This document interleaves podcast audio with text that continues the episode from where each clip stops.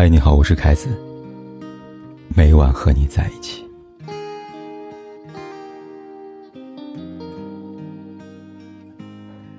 最近，湖南卫视推出了一档慢节奏综艺《朋友，请听好》。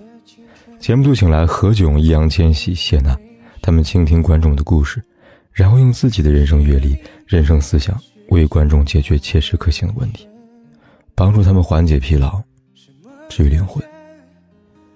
在某期节目中，有一位热心的观众讲述了自己的情感现状。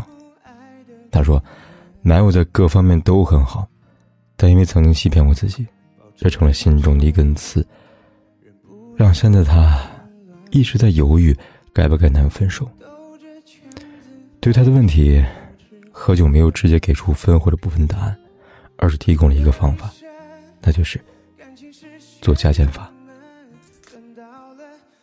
他说：“这个人，我跟他在一起，他哪些东西加分，哪些东西减分，加加减减，如果是正数的话，我就给他机会；如果他给我的不好的影响已经过多，加加减减已经是负分了，那我宁愿分开，也不要再纠缠了。”何炅的方法让人耳目一新，茅塞顿开。在现实生活中，其实很多人都会遇到类似的情感问题，大毛病没有，小问题很多。想分手就觉得可惜，不分手又常常徒增烦恼。走与不走，都是一种艰难的选择。不过说到底，面对这份抉择时，之所以如此的纠结，还是因为不知道这份感情值不值得。因为没有加减衡量，因为没有一根分数线来做标准，所以才犹豫不决，痛苦万分。小时候，我们都在书本上听过一个故事：狗熊掰玉米。狗熊永远都在做一个艰难选择题，因为他不知道手中的玉米和下一个玉米到底哪一个才最好。就像一段感情中的去和留，也是一样的选择题，因为你永远不知道下一个会不会遇到更好的。但话说回来，对于一段感情而言，该去还是该留？更应该以加减法来衡量，而不是寄托于下一个会更好的这样的想法当中。有太多感情都是死在没有分数线上。很多人判断一段感情值不值，通常就只有两个想法：第一种是下一个会更好，这样的后果就是用感性来判断这段感情。如果对方做错一件事情，就一竿子打死，闪离。但下一个真的会更好吗？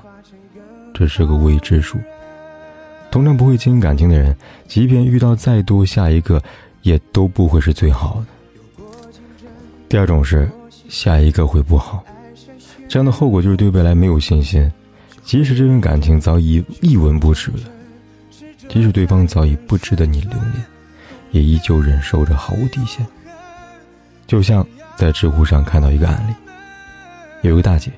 老公对她家暴、出轨、给私生子办满月酒，她都知道，她一直忍受着，甚至老公动手打她，她都依然没有勇气离婚。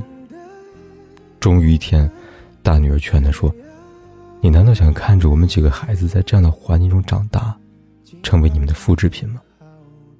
那一刻，她才明白，她不光是为自己而活，也是为了孩子而活。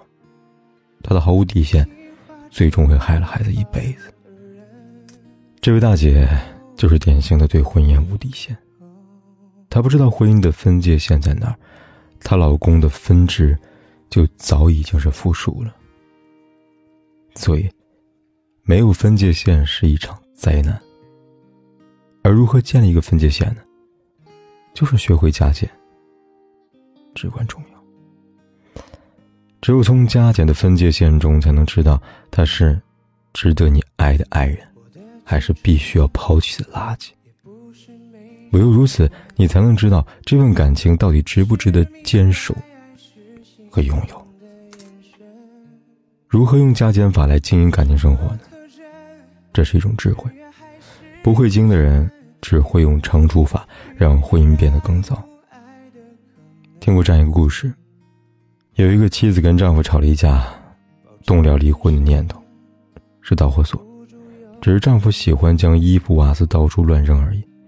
有天下班，她刚收拾完沙发，丈夫回家后，就随意的把外套扔在沙发上。她鸡巴打一处来，就唠叨起来了。从眼前的随意扔衣服，到不讲卫生，再到不做家务，原本只是一个很小的问题，却被她以乘法计算的方式，成倍扩大。果不其然，一来二去，两个人吵了起来。生活里最怕就是复杂化，一旦出现问题，就更不能用乘除法来无限放大或缩小了。缺点。用乘法放大，就会把家里变成战场；优点用除法缩小，就会让婚姻陷入冰冻。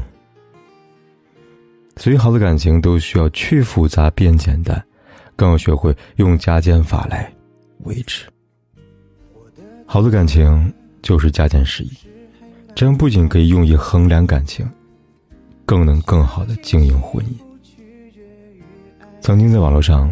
看到一个很有智慧的故事，有一个妻子经常给丈夫打分，哪儿做的好了给丈夫加分，哪儿做的不好就减分。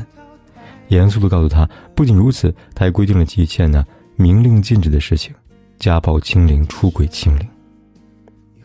这是他给自己的底线，也是这场婚姻化的最低标准和及格线。而这份打分表。